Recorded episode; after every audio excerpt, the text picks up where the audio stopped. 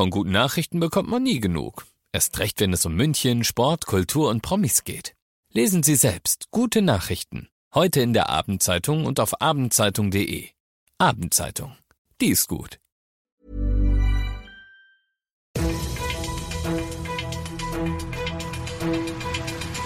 95 5 Charivari, das München Briefing, Münchens erster Nachrichtenpodcast. Mit Christoph Kreis und diesen Themen.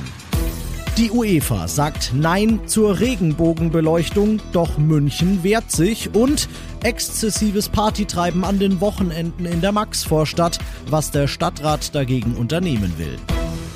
Schön, dass ihr bei dieser neuen Ausgabe wieder reinhört in diesem Nachrichtenpodcast. Da erzähle ich euch ja jeden Tag innerhalb von fünf Minuten alles, was München heute so bewegt hat. Zum Anhören dann jederzeit und überall, wo es die besten Podcasts gibt und immer um 17 und 18 Uhr im Radio. Herzlich willkommen im wunderschönen Rathaus-Innenhof. Äh, freut mich, dass Sie so zahlreich gekommen sind. Ich werde einfach ein Statement abgeben, wenn Sie einverstanden sind. Und danach können wir, wenn Sie wollen, einzelne Fragen machen. Ja, da war er noch gut drauf, unser Münchner Oberbürgermeister Dieter Reiter heute Nachmittag. Aber dann hat er klipp und klar Stellung bezogen zur Entscheidung der UEFA, dass die Allianz Arena beim morgigen Spiel Deutschland gegen Ungarn nicht in den Regenbogenfarben beleuchtet werden darf. Was ich wahrnehme, und zwar überall hier in München, egal von welcher Altersgruppe. Was ich an Solidaritätsbekundungen aus ganz Deutschland bekommen habe, kann dieser Schuss schon deutlich nach hinten losgehen. Ich glaube nicht, dass sich die UEFA mit einer solchen Entscheidung als weltoffener und moderner und toleranter Verband äh, tatsächlich zeigt. Der Münchner Stadtrat hatte die Regenbogenbeleuchtung gefordert und wollte so gegen ein neues ungarisches Gesetz protestieren, das das Recht auf sexuelle Selbstbestimmung massiv einschränkt. Die UEFA allerdings, die während der EM das Hausrecht in der Allianz Arena hat, die spielt nicht mit. Sie beruft sich darauf, dass sie eine politisch neutrale Organisation sei. Kritik an einem ungarischen Parlamentsbeschluss sei deshalb nicht drin. Reiter entgegnet, das hat nichts mit Parteipolitik, wie wir hier in München auch feststellen durften, zu tun. Es gibt nur eine einzige Partei, deren Namen ich gar nicht sagen mag. AfD.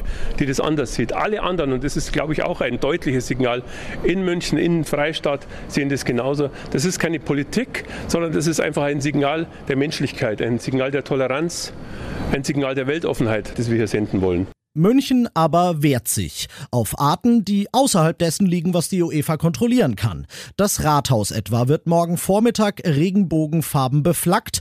Der Münchner Christopher Street Day hat angekündigt, vor dem Stadion Fans mit Regenbogenflaggen auszustatten, damit die Allianz Arena, wenn schon nicht von außen, wenigstens von innen bunt wird. Und in Berlin und Köln zum Beispiel plant man stattdessen halt die Stadien dort entsprechend zu erleuchten. Alle weiteren Infos zu dem Thema findet ihr auf charivari www.münchen.de.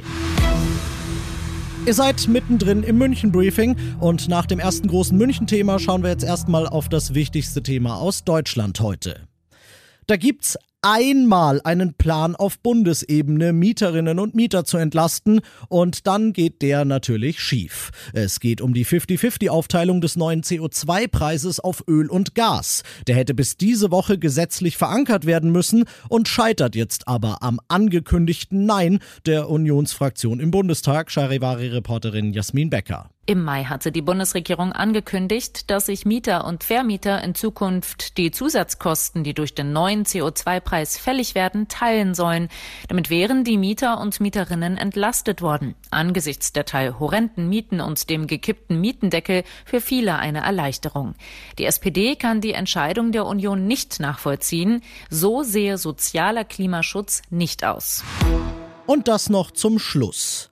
Tausende feierwütige Münchnerinnen und Münchner haben sich an den letzten Wochenenden im Univiertel getummelt, insbesondere auf der Türkenstraße wurde dicht an dicht gefeiert.